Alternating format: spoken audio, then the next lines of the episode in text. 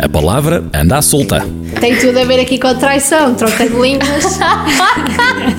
Está aí o podcast sem reticências e com os pontos nos is. Os agressores usam isto para se vangloriarem no grupo de amigos e as vítimas olham para isto com vergonha. Todos os temas têm lugar, mas os tabus ficam de fora.